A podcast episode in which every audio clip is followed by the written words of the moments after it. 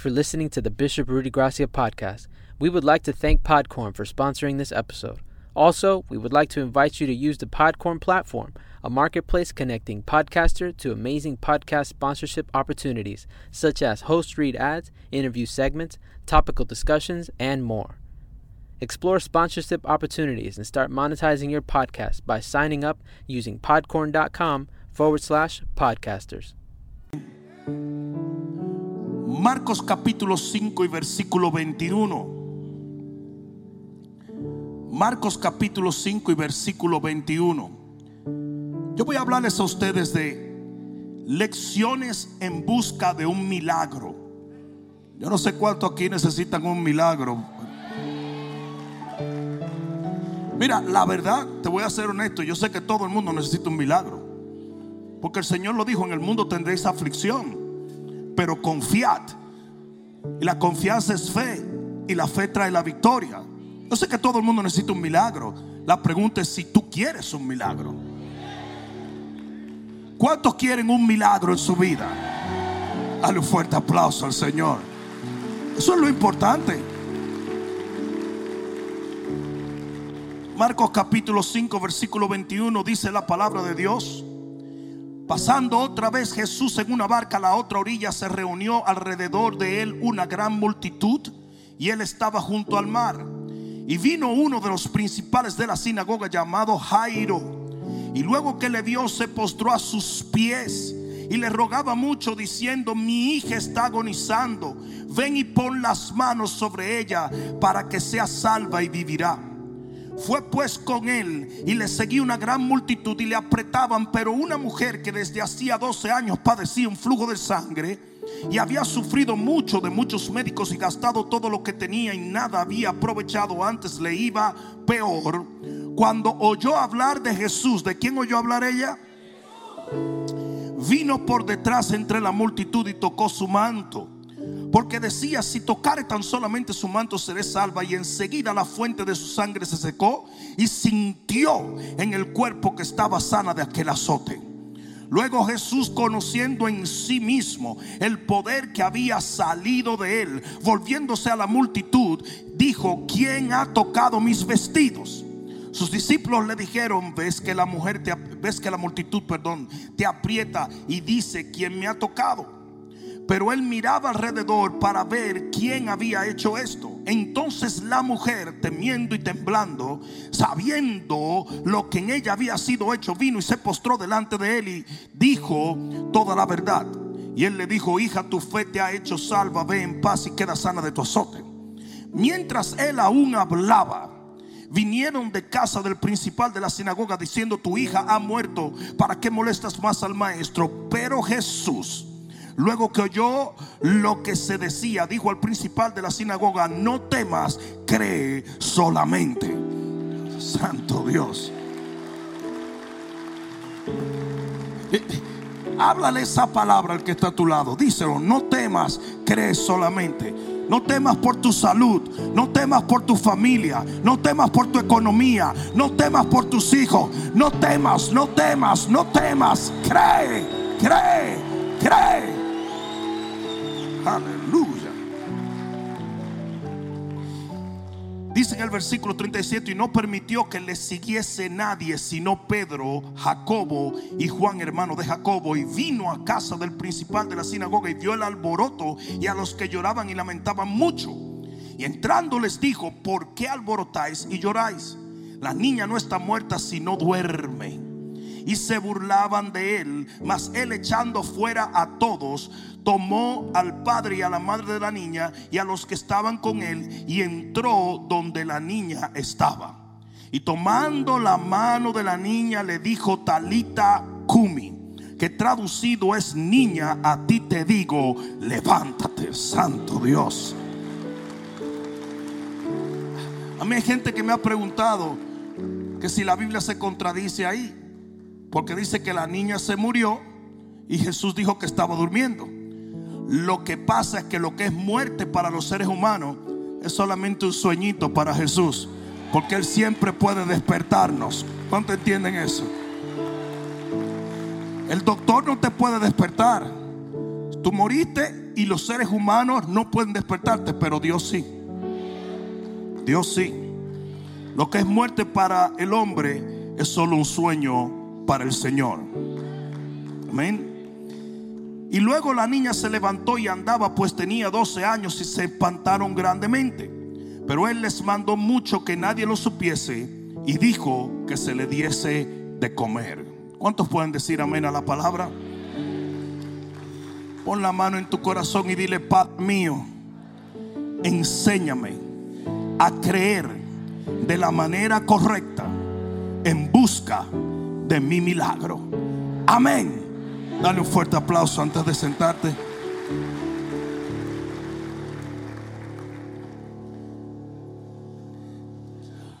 Lo primero que yo debo aclarar en esta noche es que en ninguna manera hay algo errado en que tú busques al Señor para recibir un milagro. Lo, lo, voy a volver a decir. Lo voy a volver a decir porque hay un espíritu que se ha metido en la iglesia donde se nos acusa de ser milagreros. Y se nos tilda de ser gente que solo buscamos al Señor por los milagros.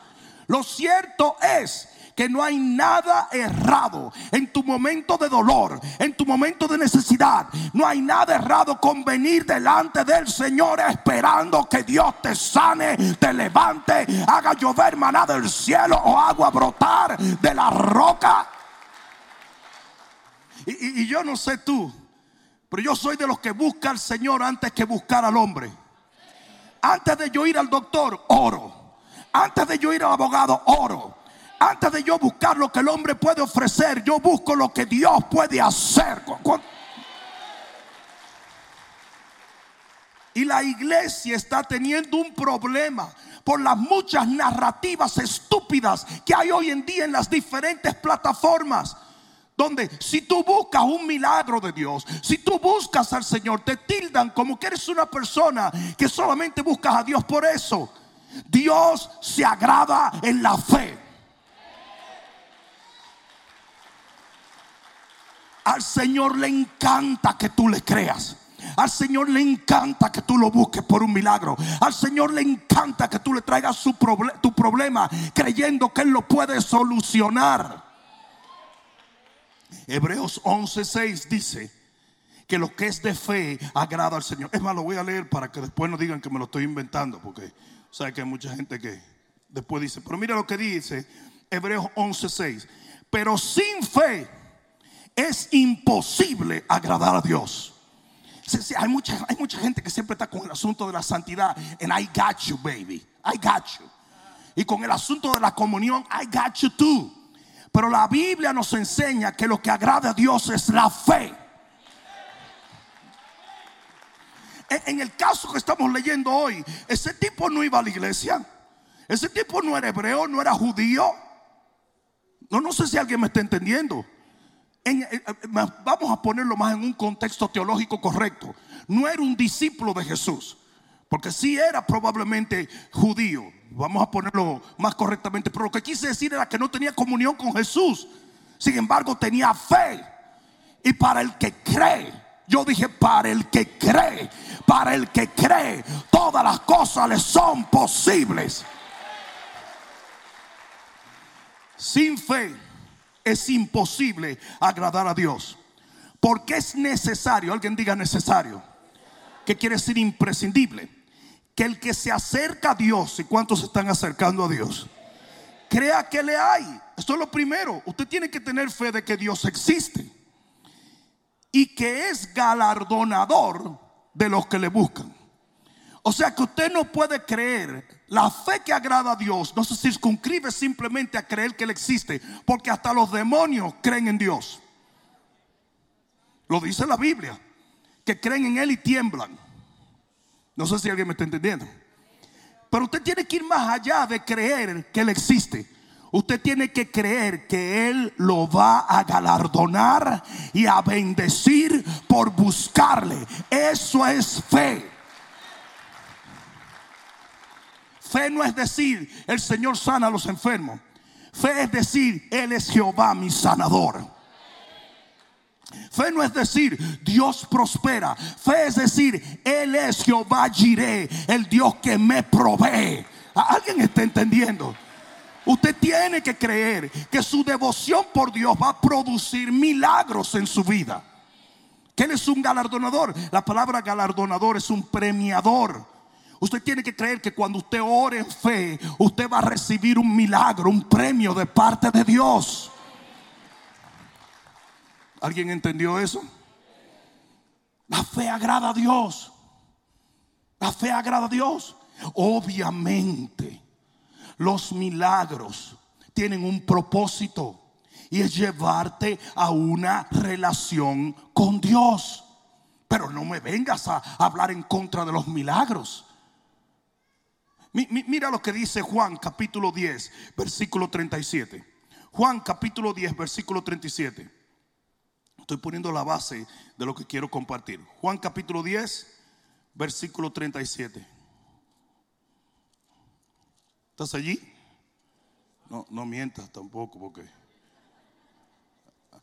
yo sé que algunos dicen, ya yo llegué, nada más para decir que llegaste primero que el pastor, ¿verdad? Ustedes saben que yo detesto el asunto de las computadoras en, la, en el púlpito, ¿verdad? Yo detesto eso. Lo detesto. Lo detesto. Parece como si el pastor estuviera jugando, eh, ¿cómo se llama? Eh, Fortnite en el púlpito.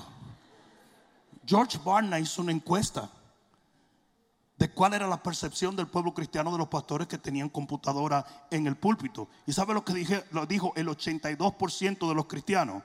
Que parecen que no saben lo que están hablando. Parece que está googleando mientras está predicando. A mí me gusta esto.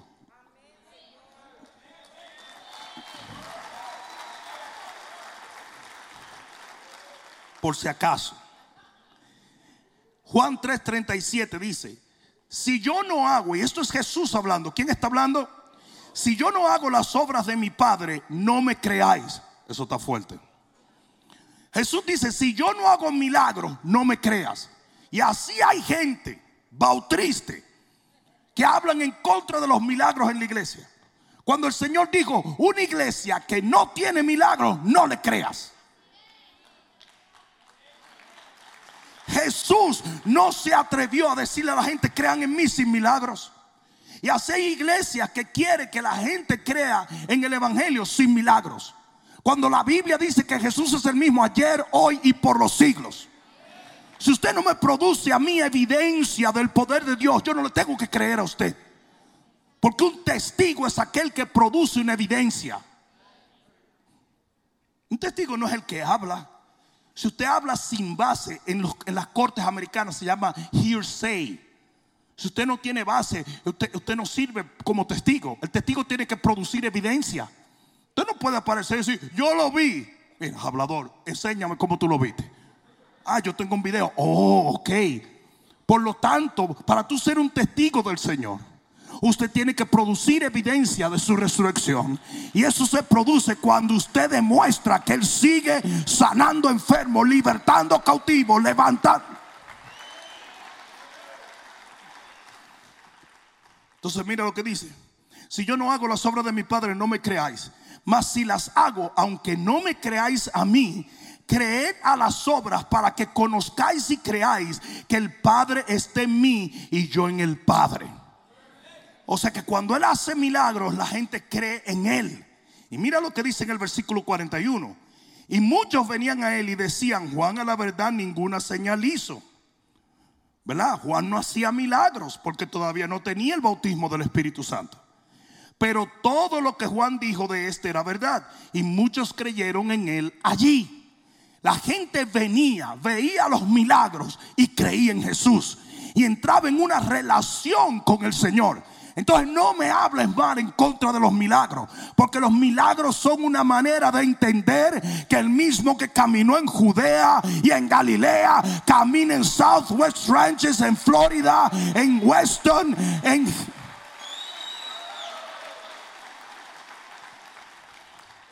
En Juan 20:30 Juan 20:30.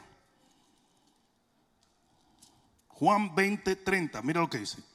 Hizo además Jesús muchas otras señales o milagros en presencia de sus discípulos, las cuales no están escritas en este libro, pero estas se han escrito, los milagros de Jesús se han escrito para que creáis.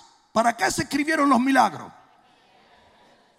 Para que creáis, mira lo que dice, que Jesús es el Cristo, el Hijo de Dios, y para que creyendo tengáis vida en su nombre. Entonces, los milagros tienen un propósito. los propósitos no es simplemente sanarle el juanete a doña, a doña Tertulia. El propósito es que la gente vea la divinidad de Jesús. Vea que este evangelio no son palabras, sino poder. Que el reino está basado en poder. Hello. Entonces, la gente a través de los milagros viene al Señor. Es por eso que es absolutamente ok el que tú como creyente busques al Señor por milagros. Tienes que hacerlo. ¿Para qué vas a hacer algo en la carne cuando Él lo puede hacer por su poder en el Espíritu? Uy, eso quedó buenísimo. Esta cultura anti-milagros, anti-prosperidad, anti-sanidad, anti-sobrenatural es una estrategia del diablo. ¿Para qué?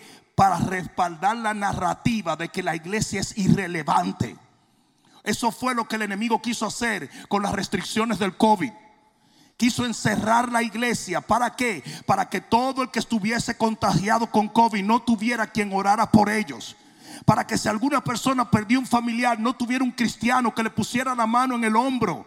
Para entonces decirle a la gente, ves, la iglesia no hizo nada por ti, es irrelevante. El diablo es un mentiroso. Por eso fue que yo nunca cerré las puertas. Aquí vino gente, se sanó de COVID, se sigue sanando de COVID. Eso mismo fue lo que quiso hacer el diablo.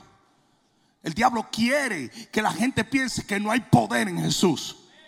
El diablo quiere que la gente piense que Él no hace milagros hoy. Él es el mismo ayer, hoy y por los siglos. Su poder es idéntico hoy como lo ha sido siempre. Dile que está a tu lado, eso es para ti, papá.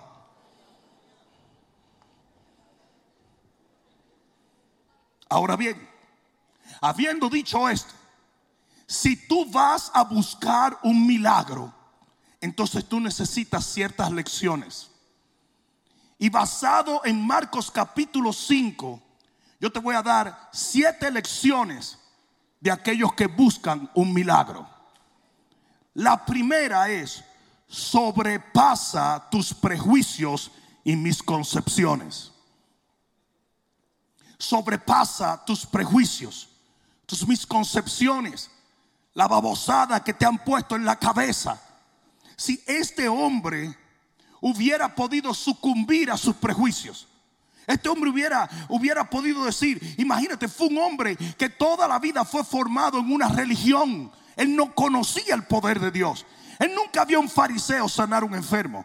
Él nunca vio un saduceo levantar un, un, muerto. Él nunca vio un escriba a darle vida a un muerto y de repente escucha de Jesús, él hubiese podido decir, bueno, yo no soy discípulo de él.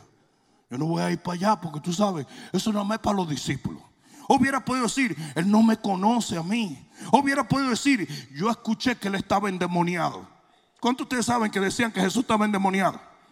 Él hubiera podido decir, y si no quiere, y si no quiere, él hubiera podido decir, yo no voy a poder llegar hasta él porque tiene guardaespaldas. Ahí anda un tipo que se llama Pedro, que tiene un lenguemime, un colín que le corta la cabeza a cualquiera. ¿Mm? Él hubiera podido decir todas esas cosas. Y hay una cosa, y yo quiero que ustedes me confirmen si esto es verdad.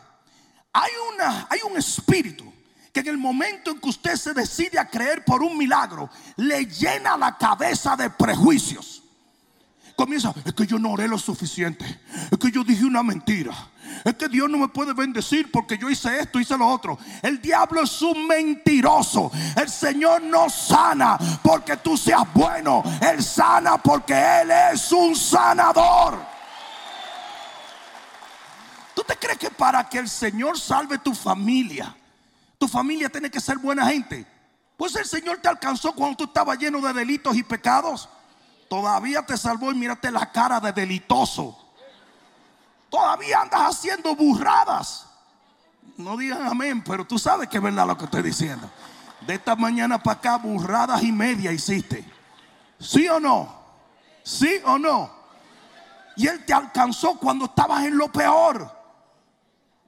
Entonces, eh, mira, cuando tú quieres empezar a orar por tu familia. Ah, pero tú sabes, como Él está en alcohol, como Él está en mujeres, ¿qué importa? Tú estabas también. Y el Señor te alcanzó por su favor. Alguien me preguntó a mí, pastor, ¿y es posible que Jesús sane un pecador? chico, pero dan ganas de darle unas pecosas. Si en la Biblia todo lo que él sanó, libertó, eran pecadores. No sé si me están entendiendo. Porque el Señor no sana porque tú eres santo. Él sana porque Él es santo. Él no hace milagros porque tú eres bueno. Él hace milagros porque Él es bueno. ¿Sabes qué es lo que sucede con el Señor? Él es un sanador. Así mismo como el diablo, sin conocerte muy bien, te quiere desbaratar. El Señor te quiere bendecir. Mira lo que dice respecto a Ciro. A Ciro. Dice, yo te sujeté de la mano derecha y te llamé mi ungido, aunque no conociste mi nombre. O sea, yo hice cosas en tu vida aunque tú no me conocías, porque así fue el Señor. ¿O tú te crees que fue hace tres años que tú viniste a Cristo? El Señor te viene persiguiendo a ti desde hace años. Desde el vientre de tu mamá, te viene persiguiendo. Si no hubiese sido por el Señor, tú estuvieras muerto. Lo voy a decir otra vez, si no hubiese sido por el Señor, estuvieras muerta. Porque Dios te protegió, te guardó hasta que tú llegaras a su redil. Y si no te dejó morir cuando eras el hijo de la chancleta, ¿cómo ahora que eres un hijo de Dios te va a dejar morir? Alguien diga amén. Tienes que sobrepasar tus prejuicios. Te has criado toda la vida con un montón de dogmas falsos. Ayúdate que yo te ayudaré. ¿Dónde está eso en la Biblia? ¿Dónde está eso en la Biblia? Ah, pero nosotros creemos. Tú sabes, si yo no hago lo mío, Dios no hace lo suyo. Porque eso no dice la Biblia. Eso no es el favor de Dios. Ayúdate que yo te ayude. Qué cosa más bella, ¿eh? Sí, pastor, eso está en tercera de Corintios. Sea tonto, brother. Entonces crecemos con todo eso, que nos van formando un montón de prejuicios, un montón de cosas. Nos metemos en una iglesia y la iglesia nos bombardea con un montón de babosadas. No, el Señor nos, no puede bendecir a aquellos que no oran. Este tipo no oraba. No, estoy diciendo que no oremos. Pero si ahora tú vas a creer que orar es como poner los santos de cabeza. Ustedes se acuerdan cuando dos, tres de ustedes todavía la semana pasada estaban en esa vagamondería. Pero tú te acuerdas cuando tú agarrabas un santo, lo ponías de cabeza hasta que no me cumplas con eso. Es como el niño, el niño que le está escribiendo la cartita a Jesús. ¿No? Le dice, Jesús, yo quiero una bicicleta me he portado bien. Y eso es mentira. Rompe eso y dice, Jesús, yo quiero una bicicleta. Me voy a portar bien. Dice, eso es un cuento también. Jesús, yo deseo una bicicleta y te prometo. Y dice, es un disparate. Agarró la estatua de la Virgen María de la mamá la metió en un closet Jesús, secuestré a tu mamá o me das una bicicleta. o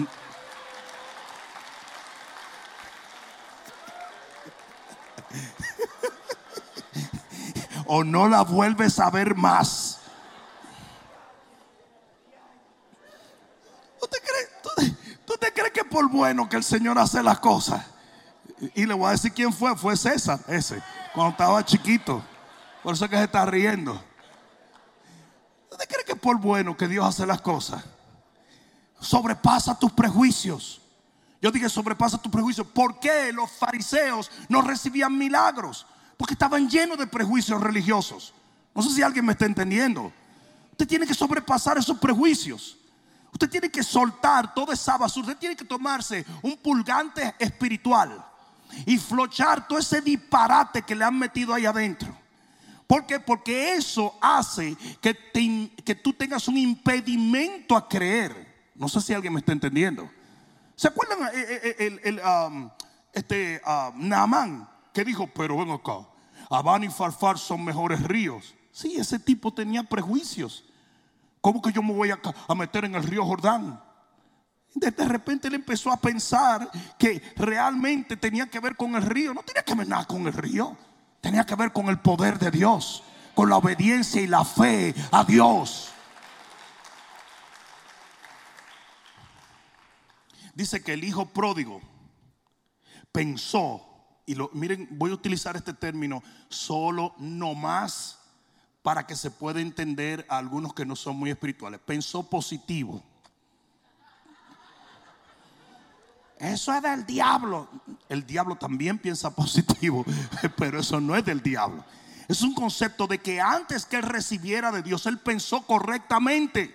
Y usted tiene que pensar así. Usted tiene que pensar, el Señor me va a sanar, Él me va a prosperar, Él va a sanar mi matrimonio, Él va a sanar mis emociones, Él me va a dar balance, Él va a hacer que mis hijos le sirvan. Amén. La segunda lección es, ve directito a Jesús. Ve directo a Jesús. Estoy buscando un milagro ve directo a Jesús. No, tú sabes el peligro que el milagro de este hombre corría si él hubiese ido donde uno de los discípulos. ¿Cuántos ustedes recuerdan a Bartimeo, el ciego?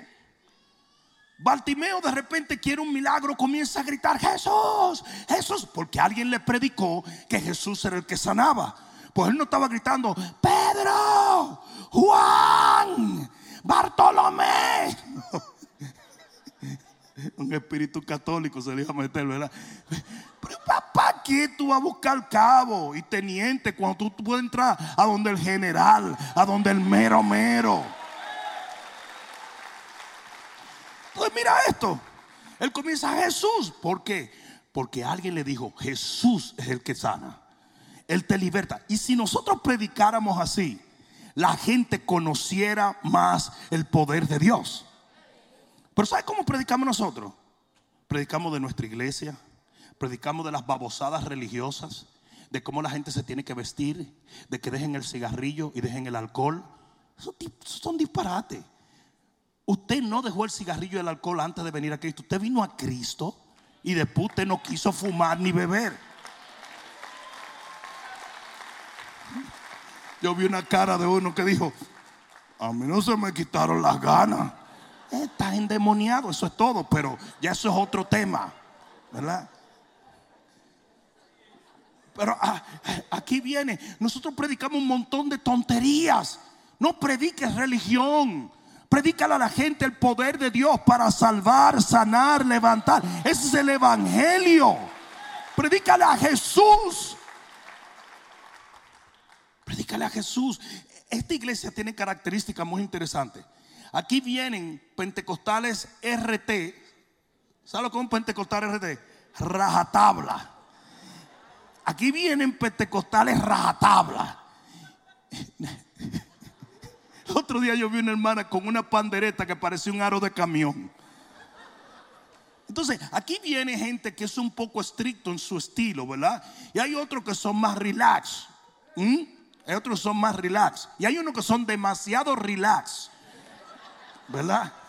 Pero el asunto es que todo el mundo viene aquí, ¿por qué? Porque yo no estoy predicando nada de eso. Yo estoy predicando a Cristo. Yo estoy predicando a Jesús.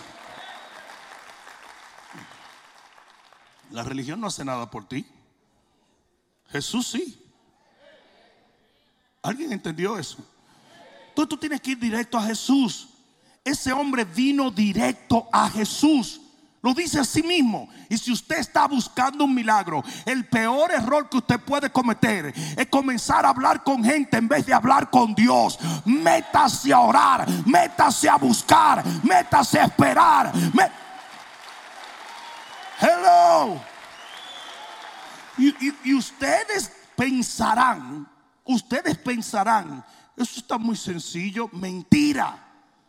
Yo veo gente que tiene 30 años que no sabe buscar a Dios por sí mismo. Entonces mira la tontería. Tú venciste tus prejuicios y ahora vas donde una gente que te llena de los prejuicios de ellos. ¡Qué bobería! Entonces tú vas donde una gente y dices, oye, yo quiero creerle a Dios por un milagro. Pero tú te bautizaste. Bueno, habla que yo no me bauticé porque el día del bautismo yo tenía diarrea. Entonces yo no quería meterme en el agua y que se vaya a revoltear el asunto. ¿De dónde yo salgo con esas cosas? Yo mismo no entiendo eso. La- pero, pero ustedes entienden lo que es. Pastor, pues usted no debe hablar esas cosas. ¿Cómo que no? Los otros días yo le di un consejo a la congregación y lo agarraron como que, ay, qué feo. Pero es un consejo bueno. Yo, yo le dije a la congregación, nunca te bebas un laxante y una pastilla de dormir. Mira cómo está la sabiduría aquí. Mira cómo está todo el mundo aquí. Hay dos o tres que dijeron, Dios, si yo hubiera sabido eso. No se debe juntar el laxante y la pastilla de dormir, ¿ok?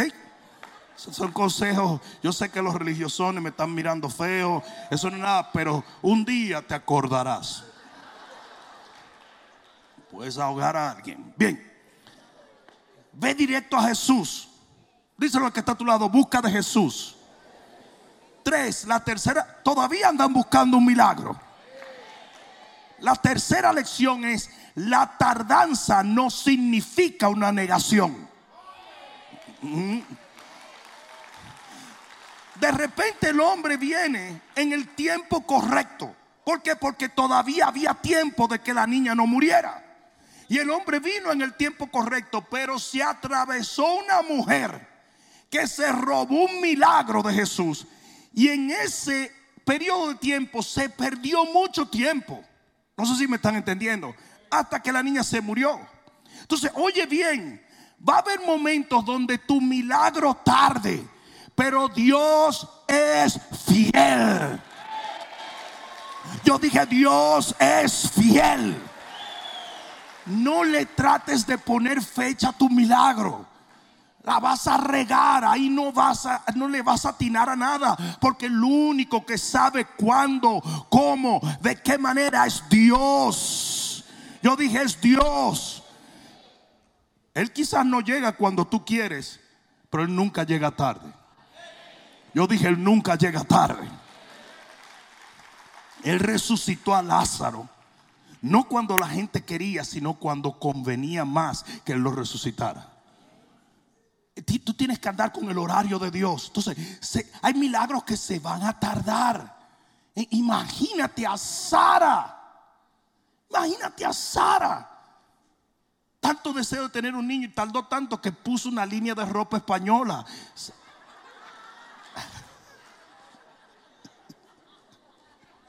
En esta iglesia hay revelaciones que nadie más tiene.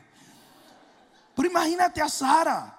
Señor me prometió un hijo y pasaron, pasaron años y años y años. Pero ellos siguieron creyendo. Abraham siguió creyendo. No sé si me están entendiendo. Y usted tiene que seguir creyendo. Aunque tarde el milagro, el milagro llega. ¿Quieren que le diga una de las peores cosas que le, que le pasa a los evangélicos? ¿Mm? ¿Mm? El comienzo de un año. Porque por tradición, no evangélica, tradición humana, nosotros creemos que para el principio de año todo tiene que estar bien. Todo. Mi pelo tiene que estar largo, mis uñas también. Tengo que tener casa, marido. Porque ya imagínate un año entero echándose agua fría uno. Tengo que tener carro. Tengo que tener de todo, de todo. Ya tengo que haberme ido a operar. Me jalé, me tricaron. Tengo aquí el ombligo. O sea, todo eso. Tengo que tener rica, bella, de todo. Los tipos piensan, para principio de año yo tengo que ser millonario. Y está casado con un mujerón. Un mujerón que para yo bailar la necesito.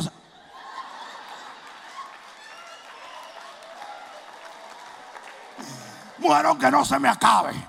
Que se acueste en la cama y se caiga de los dos lados de la cama. Ese es el tipo de mujer que yo quiero. Me apriete. Y, y, y ¿sabe lo que comienza a hacer la gente? Comienza a ponerle fecha. Usted está mal. ¿Tú te imaginas si Abraham le hubiera puesto fecha al nacimiento del niño? No, hombre, se hubiera vuelto loco, se hubiera desanimado. Usted déjele el tiempo a Dios. Déjele el tiempo a Dios, porque aunque se tarde, Dios es. Ustedes saben que hay bendiciones que si el Señor te la da muy rápido, tú la desbaratas, ¿verdad? Estábamos en la Pembroke Road. ¿Cuántos estaban en la Pembroke Road? Levanta tu mano. Ok, lo- estamos en la Pembroke Road y vino un hombre de Dios y me dijo, esto te dice el Señor. Nosotros orando, "Pa- Padre, envía las almas. Multitudes. Y ese hombre, ese profeta, recuerda, bueno, fue Robert Rosado. Robert Rosado dijo, esto dice el Señor, si mañana yo te enviara 1800 personas, ¿pudieras tú asegurarte de que llegan al cielo? Yo le dije, ni a McDonald's llegan que está aquí al lado. Entonces me dijo, pues prepárate. Y cuando te prepares, yo te la doy.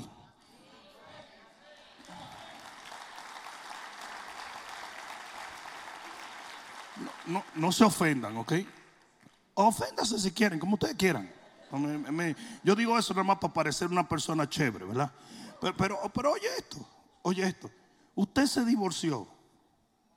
No quiera casarse antes de que usted resuelva con los trapos psicológicos que usted tiene en la cabeza. Porque usted le va a tirar esos trapos arriba a otro tipo.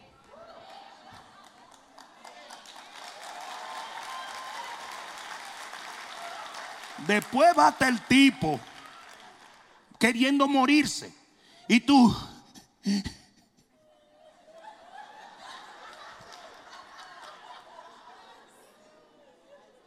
me golpeaste.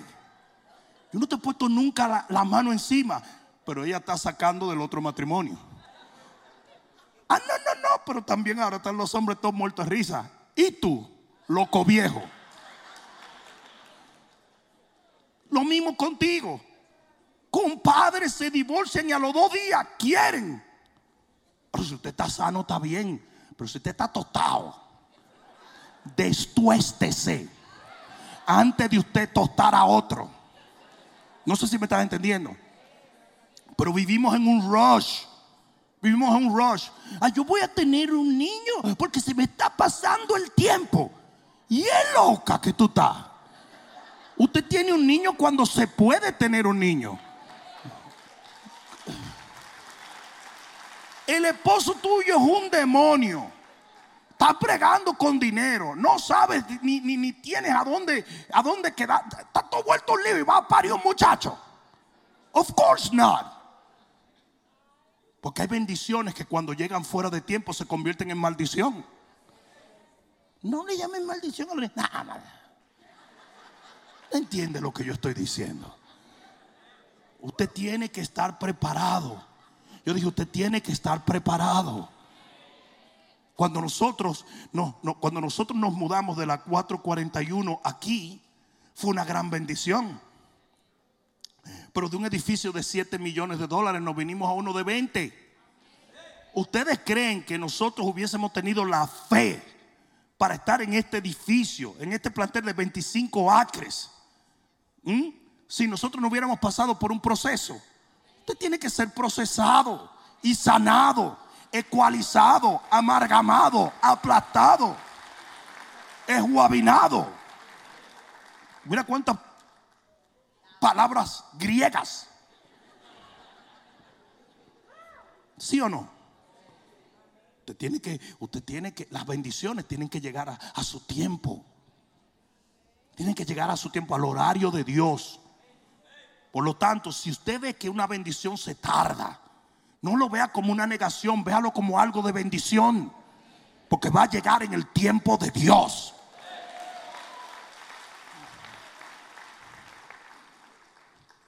Cuatro, todavía buscan un milagro. No decidas envidiar lo que te debe motivar. Ah, mira esto, la mujer del flujo de sangre recibe un milagro. Y Jairo andaba buscando un milagro. ¿Y sabe lo que hubiese podido pasar con Jairo? Que él comienza a decir, ah, tú ves, porque soy oscurito, ¿ves? Porque yo soy oscurito. Entonces yo no voy a beber. Y esta loca vieja que gastó todo su cuarto por ahí. Y eso es lo que le pasa a muchísimos cristianos. Dice que tú nunca te puedes comparar con otro. Porque cada vez que te comparas con alguien lo haces sin sabiduría. Y miren, si Pedro y Juan tenían un batijuleo, ustedes también lo pueden tener.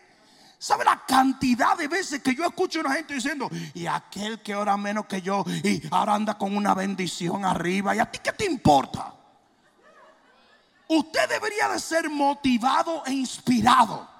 Mira cómo Jairo tenía que ver el milagro de la mujer. Mira cómo Jairo tenía que ver el milagro de la mujer. Esta mujer ni siquiera habló con Jesús sino que se metió en la multitud y tocó el manto de Jesús. Y Jesús sanó a esa mujer. Pues entonces a mi hija la va a sanar. Eso es seguro. Yo. Inspírese. No envidie, inspírese. Señores, hoy en día hay tanta envidia que tú no puedes ni dar testimonios. Tú no puedes dar testimonio el, que me conoce a través de los años, yo, yo testificaba sobre la bendición de Dios en mi vida. Hoy no se puede. Porque te tienen tanta envidia que se quieren morir. Dile a una gente que tú estás bien. ¿Cómo? Que tú, que tú estás bien. Ni siquiera saben por qué tú estás bien. La canción de Raúl Sánchez ya no se puede cantar. Yo quiero decirte que me siento bien. No, no puedes. Bien, bien, bien. ¡Pa! No, a la gente le da cuerda que tú estés bien. Yo no sé si están entendiendo. Yo tenía un tío que desde que le daba una migraña quería que el mundo se apagara. Y entonces todo el mundo, yo sé, pero yo no tengo migraña. Yo no tengo migraña. Había que andar, no, no, no los primos míos y yo eh, jugando de que con pistolas mudas. Pistolas mudas, granada. ¿Qué es eso? ¿Qué es eso? Porque él le daba cuerda. Como yo estoy mal, todo el mundo tiene que tener migraña aquí. Todo el mundo. Todo el mundo tiene que amargarse. Hombre, no. ¿Te han visto la gente que tiene, tiene problemas y siempre anda buscando para que todo el mundo se amargue con ellos? Por eso dice Misery Loves Company. Esos hombres que llegan de mal humor y cuando vienen a ver, todo el mundo está de mal humor en la casa y se está matando con cuchillo en la mano y tenedores así. ¿Por qué? ¿Por qué infectas a la gente?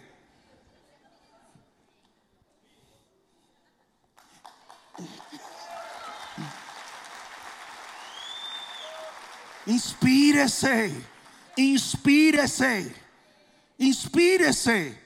Ah, si Dios bendijo a fulano, a mí me bendice. Mira, yo te voy a decir una cosa, bro. Si Dios le dio una mujer a ese tripajo de hombre, que yo lo sé porque es un loco, a mí me va a dar una. A mí me da una seguro. Por Amazon me va a llegar. usted se inspira, en vez de usted decir, ese hijo del diablo, mira cómo está casado y feliz. Y que se... No, hombre, no. Inspírese. Inspírese. Motívese con los milagros de otros. Eso es la Biblia. La Biblia es una serie de milagros para que usted se inspire. Usted tiene problemas con sus hijos. Usted lee el hijo pródigo. Y usted dice, mira, mis hijos son hijos pródigos. Y un día van a venir a Cristo otra vez. Y van a ser llenos de la gloria. Usted tiene problemas de salud. Busque hasta Lázaro. Aún me muera yo. Cuatro días en la funeraria y el catafra. Porque eso es la Biblia. La Biblia es una serie de milagros sorprendentes para que tú seas inspirado. ¿Qué idiotez sería envidiar a la gente de la Biblia? ¿Mm? No, porque el Señor a Lázaro, como Lázaro era judío, Él vino y lo sacó de la tumba, pero mi papá, como era ecuatoriano, lo dejaron podrirse ahí. Porque eso es lo que pasa. Y yo le dije a Jesús, tú no puedes discriminar. Estúpido. Estúpido. Jairo hubiese podido sentirse mal porque esta mujer recibió un milagro, pero no se sintió mal. Él siguió creyendo porque ese milagro lo inspiró a creer más. Yo ni siquiera sé si él había visto un milagro, pero ahí sí que lo vio.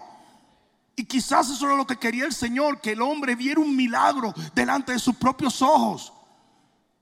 Pregúntale a la gente qué ha hecho Dios. Mira, Huyele a la gente chismosa, a la gente negativa.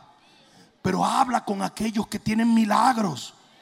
A mí me encanta, me encanta cuando alguien me detiene, eh, eh, pastor, pastor, y yo le veo en la cara que me van a testificar algo. Mire, pastor, yo le quería decir, a mí el Señor hizo esto y esto y esto y esto y esto. gloria a Dios, por ahí voy yo, mira, cantando alabanza y gozoso, porque estoy viendo que Dios se está moviendo.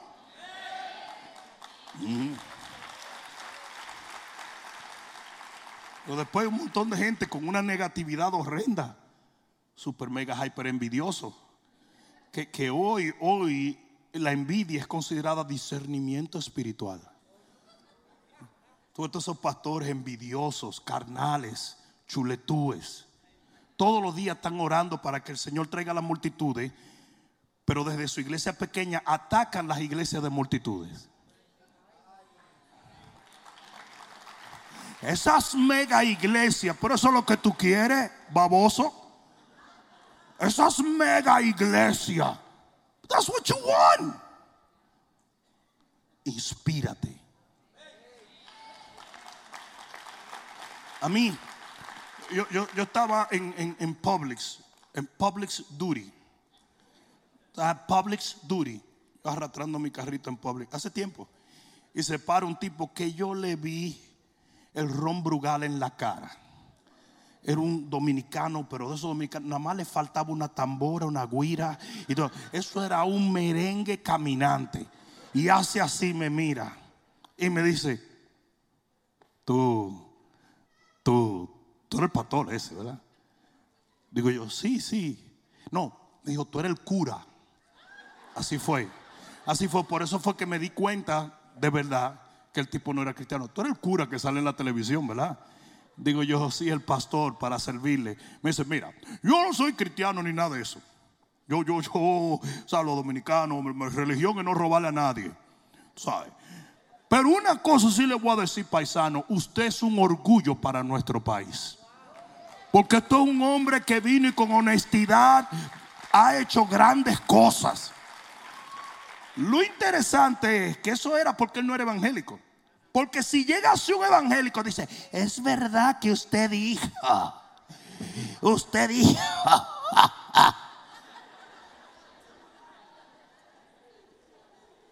Ese hombre dijo, usted con honestidad ha levantado algo maravilloso. He llegado a países donde en el aeropuerto me dice, Pastor Rudy, dice, estamos orgullosos de que eres dominicano. ¿Por, qué? Porque así tenemos que ser, tenemos que ser inspirados con lo de otro.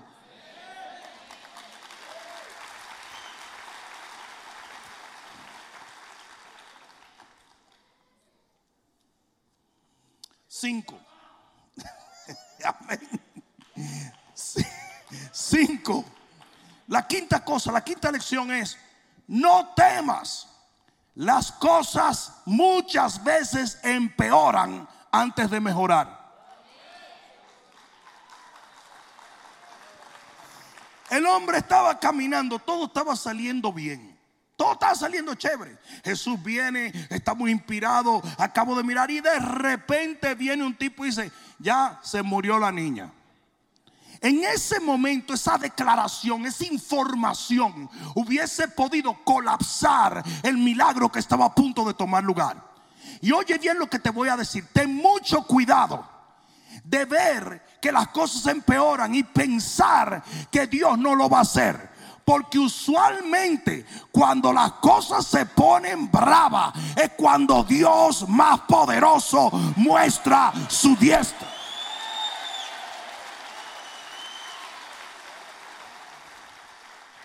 La palabra crisis viene de una palabra original que se, llama crino, que quiere decir punto de quiebre o turning point. Es un evento de cambio radical de condición o estatus. Entonces, cuando usted, cuando las cosas llegan a una crisis, es porque van, va a haber un rompimiento. ¿Cuánto están entendiendo? ¿Cu- ¿Cuánto están entendiendo? Entonces, usted no puede ver un punto de crisis y quebrarse con el punto. Todos los demonios que Jesús echaba afuera se sacudían antes de salir. O sea que ellos podían estar tranquilos, pero antes de salir armaban un repelpero y dice, y lo tiró al suelo y dio espumarajo. ¿Por qué? Porque llegaron a un punto de crisis.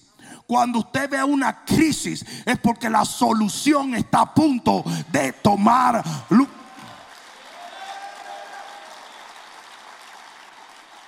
Si tú supieras este principio, no te friquearas en muchos momentos que tú estés esperando un milagro.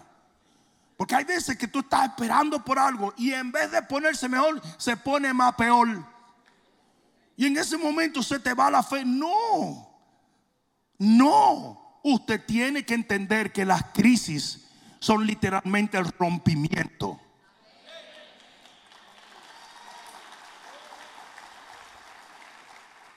Seis, nunca pares de alimentar tu fe. El que anda buscando un milagro no puede parar de alimentar su fe. Y ese es un problema que hay en la iglesia. En la iglesia tú comes Biblia cuando estás en el primer amor. Pero después te vas relajando hasta que la Biblia es como un eco de background en tu casa. De repente el hombre se voltea y mira a Jesús y Jesús le dice, óyeme bien, no temas, cree solamente. No temas, cree solamente.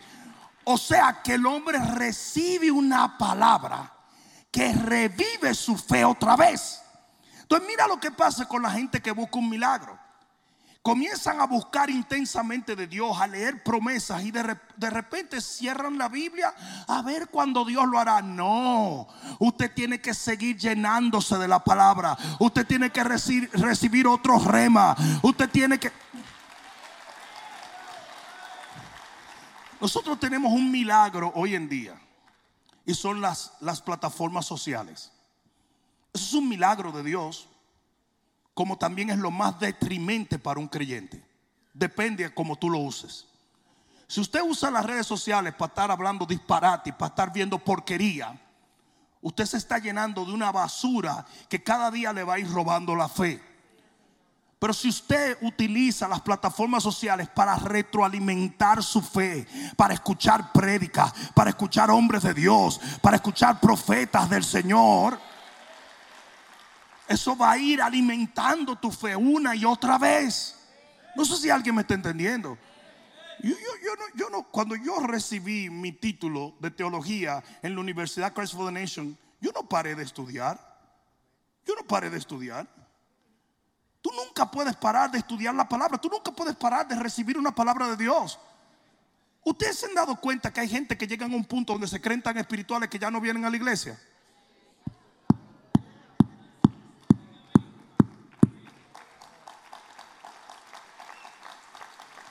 Sabes una, tú sabes algo que yo sigo y, todos los, los líderes míos lo saben. Si una persona, si un líder no viene a la iglesia a escucharme a mí, yo no le voy a permitir que le hable a mis ovejas. Eventualmente yo lo cacho. Y si tú estás sentado, gordo apestoso, comiendo con fle en la sala de tu casa, en la computadora, viendo esta prédica, usted deja de venir a la iglesia, usted deja de oír a su pastor y bishop, y yo te voy a quitar los tres discípulos que tú tienes.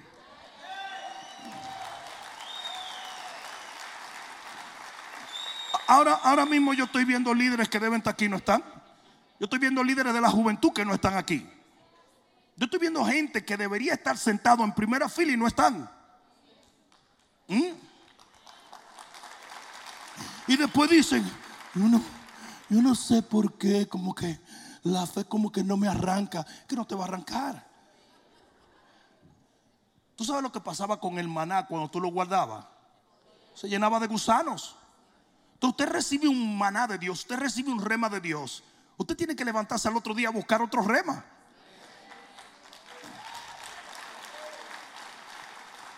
Hello. Entonces el problema que tiene mucha gente es eso. Es el problema que tiene mucha gente. Eh, eh, así, a, que tú no piensas así de la comida. Mm. A que tú, tú estás ahora mismo saboreando lo que te va a comer ahora en la casa. Eso tú lo tienes aquí, metió en la cabeza. Y ya cenaste dos veces.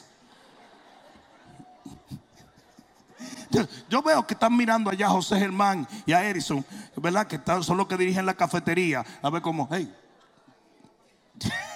hay jama para allá. Oh, no.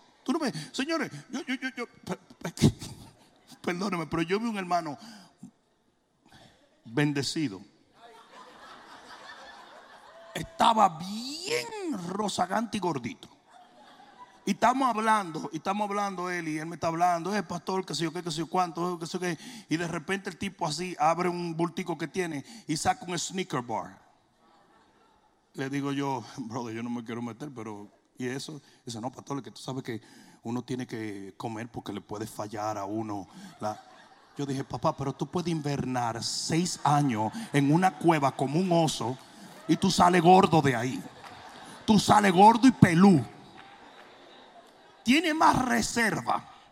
El tipo tenía una reserva. Entonces nunca pensamos del alimento espiritual como pensamos del alimento físico. ¿Sí o no? Ah, salimos un día sin, sin meternos cuatro bollos de pan y, y, dos tazas de café y, y, que andamos mareados. ¿Tú entiendes? Son, son, son las 10 de la mañana. Son las 10 de la mañana. Son las 10 de la mañana y estamos de ¿Qué es eso? Uy, andan de que, que, que bajo de, el azúcar me bajó. Pero si tú tienes un cañaveral en la panza, tú, tú tienes azúcar para venderle a Brasil. Los moquitos que te pican a ti tienen diabetes. De la cantidad de azúcar que tú te metes. Huyendo, dije que tengo que parar porque me va a dar una cosa, una sirimba. Y se meten una colada con azúcar. Sí, extra azúcar, por favor. Y dicen, wow, wow, gracias Señor, gracias Señor. Gracias. Mira, mira.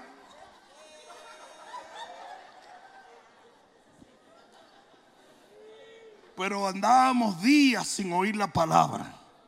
Hello. Andamos días sin oír la palabra. Eso está mal. A mí yo tengo un predicador favorito. Se llama Bishop Rudy Gracia.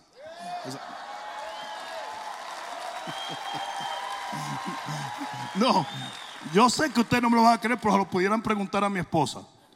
Que yo me escucho. Yo me escucho y digo, gloria a Dios. Ay, Dios mío, pues ese hombre predica como una ametralladora.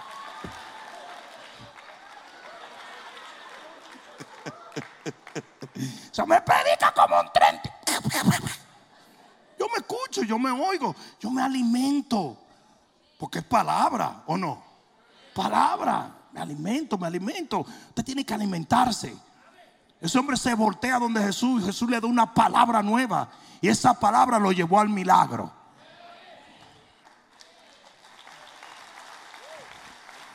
Y termino con la séptima, séptima cosa. Si tú andas en busca de un milagro. Y es, reajusta tu equipo. Yo sé que algunos de, ¿de qué tú hablas, pastor? Reajusta tu equipo. Versículo 37. Dice, y no permitió que le siguiese nadie, sino Pedro, Jacobo, Juan, hermano de Jacobo. Y vino a casa del principal de la sinagoga y vio el alboroto a los que lloraban y lamentaban mucho. Y entrando les dijo, ¿por qué alborotáis y lloráis? La niña no está muerta, sino que duerme. Y se burlaban de él. Mas él, echando fuera a todos, ¿a cuánto echó fuera? tomó al padre y a la madre de la niña, los que estaban con él, y entró donde estaba la niña. Ahora, oye lo que te voy a decir. En el momento en que tú le hables a una persona y se burle de tu fe, sácale los pies con tu y huella. Suéltalo como si fuera la peste bubónica. Y usted se busca gente que sea capaz de creer en el poder de Dios. Usted se busca gente de fe. La Biblia dice, anda con sabio y sabio serás. Si usted anda en busca de un milagro, asóciese con gente que le diga, yo voy a creer contigo hasta el final. Jesús sacó. Ahora, no, tú, sabes qué es lo que pasa. Déjame decirte lo que pasa. Yo prediqué en días, en tiempo pasado, lo que es un espíritu de víctima. Quizás voy a predicar otra vez de eso. Porque hoy está muy latente eso. Tenemos a, la que se casó con el príncipe. En una casa de 58 millones de dólares en Los Ángeles. Yo quería morir y yo te quería matar. Babosa. Se casa con un príncipe. Lo vuelve un guiñapo al príncipe. Lo vuelve una porquería al príncipe. Y se va donde Oprah. Otra recontra mega millonaria. Y están las dos llorando de lo triste que están. Es una basura. LeBron James. Uno sale de la casa y no sabe a dónde va a llegar porque la policía te puede matar. Tú eres dueño de la policía, bestia salvaje. ¿Qué tontería es esto? Todos estos millonarios privando en víctima. Y ese espíritu está metido en la iglesia cristiana.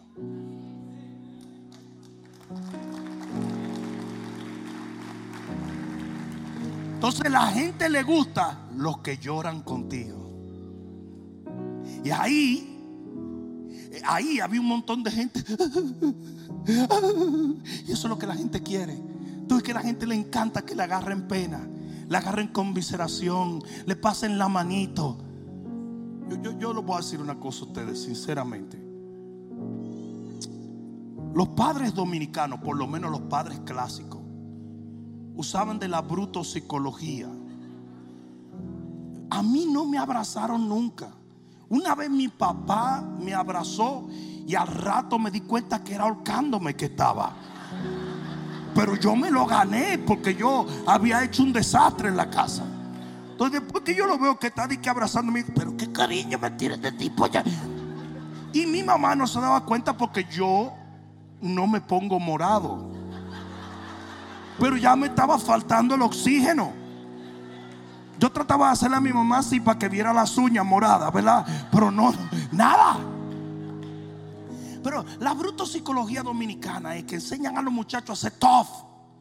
Usted se cae, ningún papá va a. Oh my God. Are you okay, baby? Oh my God. Oh my God. I hate this table. I hate you. I hate you. I hate you. No. Tú te caías y tu papá te decía, recoge el ojo y el BMS y párate de ahí, freco bruto. Tú no viste ese carro ahí el carro te atropelló. Y tu papá se disculpa con el chofer. Y le dice, discúlpeme que este muchacho siempre hace así de bruto. Sal debajo de ese carro ahora mismo. Que te voy a dar una golpeada. Y te daban, te daban. ¿Cuánto tuvieron esa niñez?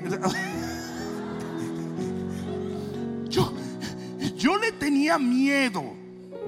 No a cualquier accidente era mi papá y a la reacción de él. Pero ¿qué pasa? Eso te enseñó a ser tough. Y en mi vida, cuando el enemigo me ha pateado, yo no ando buscando quién me va a parar. Hey, are they coming? Hello. Ustedes oyeron el tipo que estaba haciendo hiking en Colorado se cayó entre dos rocas y se quedó atrabancado. Y como el tipo vio que no venía nadie, el tipo sacó una navaja y se cortó el brazo. Hello. Ah, pero hay otros que no lo hubieran hecho. Porque yo estoy esperando a que vengan. Estoy esperando a que vengan. Sigue esperando. Sigue esperando. Te tiene que sacar fuerza de donde no hay fuerza. Te tiene que levantarse. Voy a terminar con esto. Para el que quiere levantarse no hay fuerza que te mantenga en el suelo. Pero para el que quiere estar en el suelo no hay grúa que te levante. El que tiene que saber si quiere ir para usted tiene que dejar esa ñoñería de estar esperando por el otro. La cantidad de gente que se va de la iglesia. Es que el pastor no me mimó, no me abrazó, no me sacó los gases. No, me... no don't be stupid. Es una tontería. Yo llevo años sirviéndole al Señor y no me han dado una mano nunca. Al contrario, cuando las cosas se ponen bravas, todo el mundo se desaparece. Hasta Jesús le pasó en el Semaní. Se fueron. Y un día yo hasta me quejé con el Señor. Le dije, ya, Señor, la verdad que todos los valles uno está solo. Y él me no, tú no estás solo. Aunque andes en valle de sombra y de muerte, no temas porque yo estoy contigo. Mi vara y mi callado te infunden aliento. ¿Por qué tú crees que nadie ayudó a los hombres de Dios en los momentos más difíciles? ¿Por qué, por qué tú crees? La ayuda tuvo que venir del cielo. Porque eso es lo que Dios quiere. Que tú dependas. No le pongas la carga a la gente. No culpes a la gente de todos tus males. Men up. Reconoce que usted tiene una responsabilidad. ¿Qué tanta vulnerabilidad en esta generación? Esta es, un, esta es una generación de violentos. Y solo los violentos lo arrebatan. ¿Sí o no? Yo me acuerdo la primera vez que a mí me partieron la cara en la calle. Yo era un chamaquito. Un chamaquito. Y llego así doblado a mi casa y me dice ¿y eso? César, se llamaba César. César me dio un tablazo y tú te dejaste dar. Pero es que, es que, vamos para allá. Ahora tuerto yo. O sea que si yo no pude mandarle un riflazo a ese tipo con mis dos ojos, ahora voy tuerto. Y me llevó mi papá, tocó la puerta, salió el ingeniero, el papá de César, le dice, Tobías, ese es su apellido, ingeniero Tobías. Estos muchachos estaban perdiendo, pero el mío perdió, deja que se den un par de tablas. ¡Claro! ¡César, ven acá! Desde que ese tipo venía por el pasillo, a mí se me metió un espíritu ninja. Porque yo sabía que mi papá me iba a matar y, me iba a matar. Y ese día yo lo dejé también tuerto al tipo. Después estábamos jugando en, el parque tranquilo con los dos tuertos, así. Pero ese era el asunto. El asunto es que era rústica. La, educación dominicana es rústica. Ese espiritico que hay ahora, no, eso no nos lleva y no conduce a ninguna bendición. Hay que pararse valientemente, enfrentar al enemigo por medio de la fe hasta que la victoria sea nuestra. El que lo crea diga amén. Ponte de pie y dale gloria a Dios. Señor Jesús dijo, no quiero llorones. No quiero llorones. Deja de rodearte de llorones. Hello. Oye bien, deja de rodearte de llorones. El desequilibrio tan grande. Tú sabes lo que eso lo hace un papá. ¿Mm? Pero hoy en día, como los papás brillan por su ausencia, quedan las mamás. Y las mamás andan añoñando a los muchachos como si fueran mujeres. Y la hombría se está menoscabando.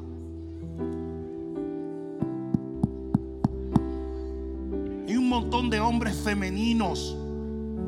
Son hombres femeninos.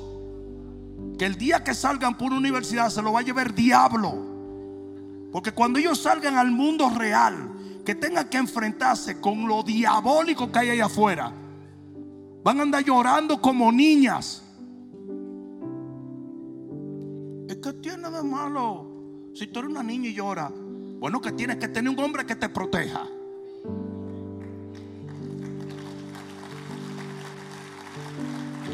La mujer es mujer y el hombre es hombre. Hay mucha gente que le encanta la ñoñería y el que el hermano que ore y que llore conmigo. Deja eso, man. Come on, cut it out.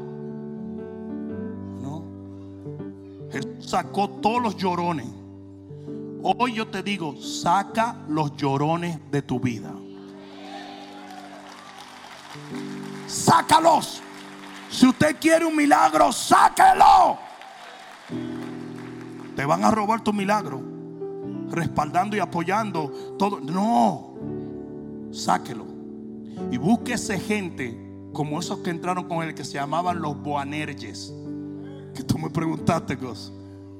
Boanerges quería decir hijos del trueno. Porque eran impetuosos, eran terribles. Querían ver la gloria de Dios. Y los Boanerges entraron ahí y dijeron: Aquí le vamos a marchar. Talita Kumi, que dijo él. Ese es el tipo de gente que tú necesitas. Reajusta tu equipo. ¿A cuál es mi mensaje para ti hoy? Está muy bien que busques un milagro. No hay nada errado con ello. Que andes buscando un milagro de salud, un milagro de tu familia, un milagro de tu matrimonio, un milagro de tus emociones. Pero tienes que saber cómo buscarlo. Tienes que tener mucho cuidado en recibir lecciones para que puedas obtener lo que Dios tiene para ti. ¿Alguien entendió? Levanta tus manos al cielo y cierra tus ojos. Se nos ha ido el tiempo, pero vamos a tomar un momentito y ministrar. Vamos, vamos, vamos, vamos. Vamos, levanta tus manos. Levanta.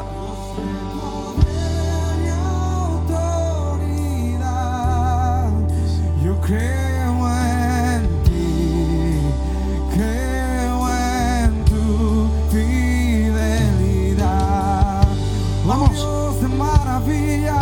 Levanta tus manos y dilo. Oh, Dios de maravillas. Dios de maravillas. Poder, Dios de poder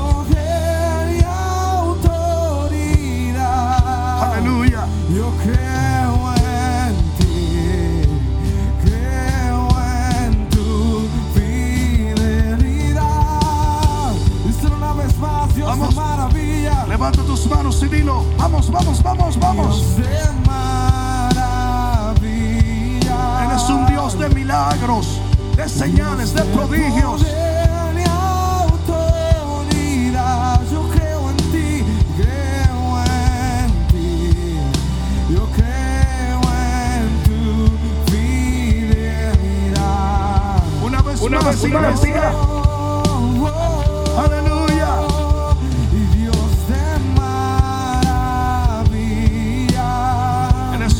De milagros.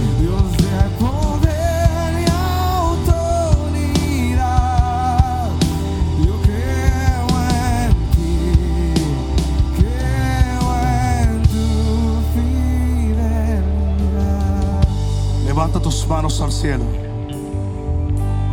Yo quiero que le digas, Padre, revélame cada lección de fe que he escuchado hoy.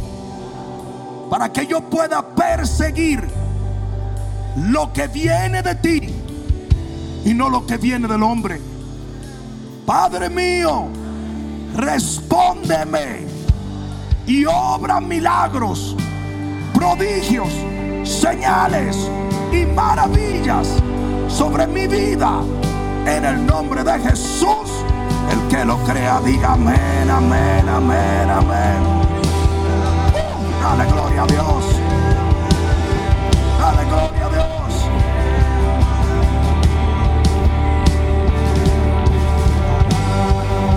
Levanta tus manos al cielo. En el nombre de Jesús.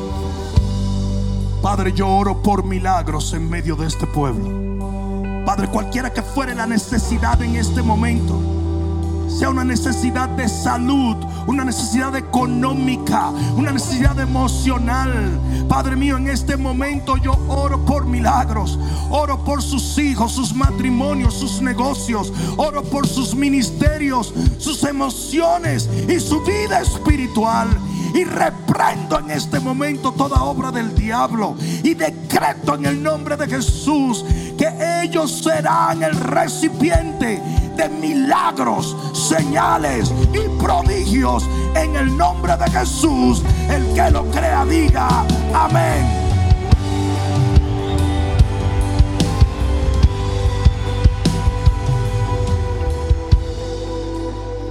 Cierra tus ojos un momento.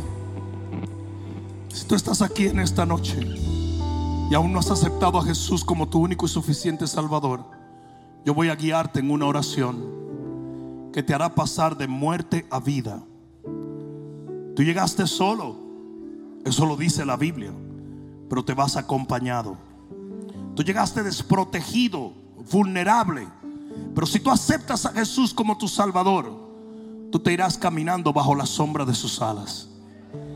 Por lo tanto, si tú deseas aceptar a Jesús, mientras todo ojo está cerrado, toda cabeza está inclinada, yo quiero que ores esta oración. Dile, Señor Jesús, en esta noche yo acepto tu plan eterno para mi vida, confesándote como mi rey y mi Señor, arrepintiéndome de todos mis pecados, creyendo en tu resurrección y esperando tu pronta venida a buscar a tu iglesia.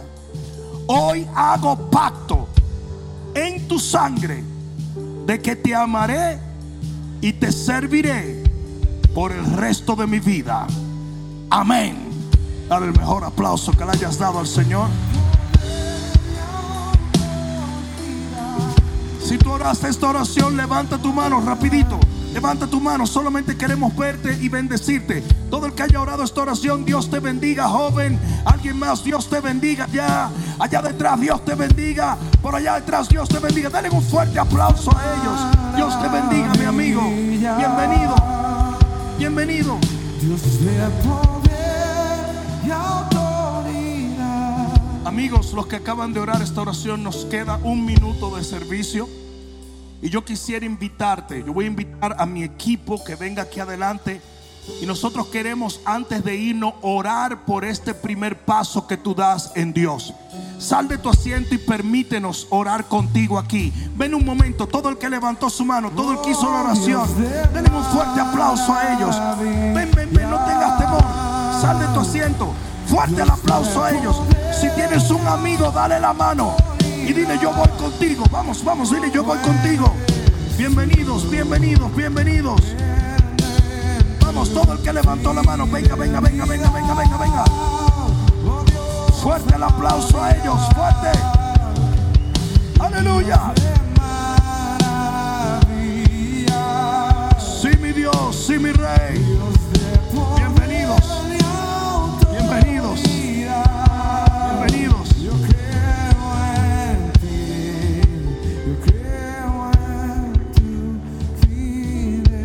Bienvenidos. Cierren un momento sus ojos. Padre, en este día yo bendigo este pueblo. Yo bendigo a esta gente que hoy hace un compromiso contigo que jamás será roto. Y hoy te pido, Señor, que en los próximos días tú les demuestres a ellos lo poderoso de tu amor.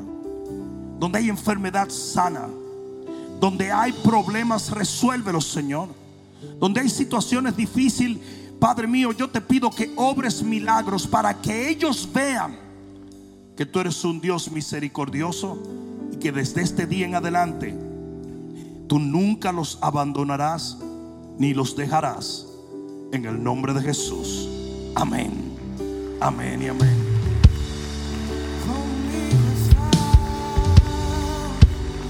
Amigos, A la derecha de ustedes, ese líder que tiene la mano levantada, los va a guiar allá detrás solo para saludarle. ¿Le parece? Pasen un momentito. Denos el privilegio de darle la bienvenida al Señor. Pasen, pasen, pasen. Que se oiga el aplauso en el cielo, iglesia. Yes. Aleluya. Vamos, vamos, un momento más. Dale, dale, dale, gloria a Dios. Dale, gloria a Dios. Uh, aleluya. Dios de poder y autoridad. Yo creo en ti, yo creo en tu fidelidad. Escuchen esto. Qué bueno que no se fueron aún.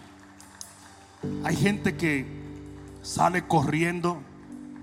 Desde que yo termino el último punto, abren gas. Pero yo he tenido algo muy fuerte en mi corazón en estos días y antes de irte yo quiero orar por ello. Escucha. Yo voy a desatar en este momento un cambio de atmósfera en tu casa.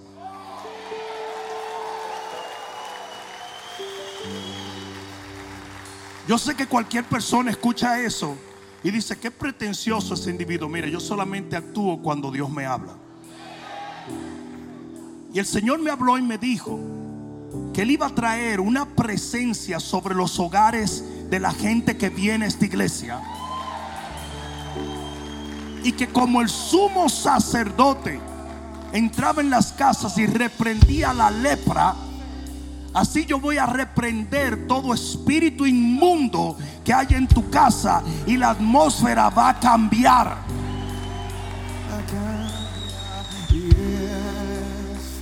La Biblia dice que un solo creyente es más que suficiente para que toda la casa sea santificada. Pues yo voy a usar de esa escritura y yo quiero que tú levantes tu mano Padre, en el nombre de Jesús y con la autoridad que tú me confieres como tu siervo. En este momento yo reprendo toda oscuridad en los hogares representados en este ministerio. Y te pido que tal y como hablaste a mi corazón, tú cambies la atmósfera espiritual de cada hogar. Padre mío, que hoy mismo cuando ellos abran la puerta de su casa, yo te pido, Señor, que ellos sientan la presencia de Dios en ese lugar. Padre, desata tu gloria. Enciende tu luz. Llena de tu olor fragante cada casa, cada hogar. A tal extremo que aquellos que no te conocen de su familia vengan al conocimiento tuyo en los próximos días. Yo lo decreto en el nombre de Jesús. Y si tú lo recibes, di amén, amén y amén. Dios te bendiga, iglesia.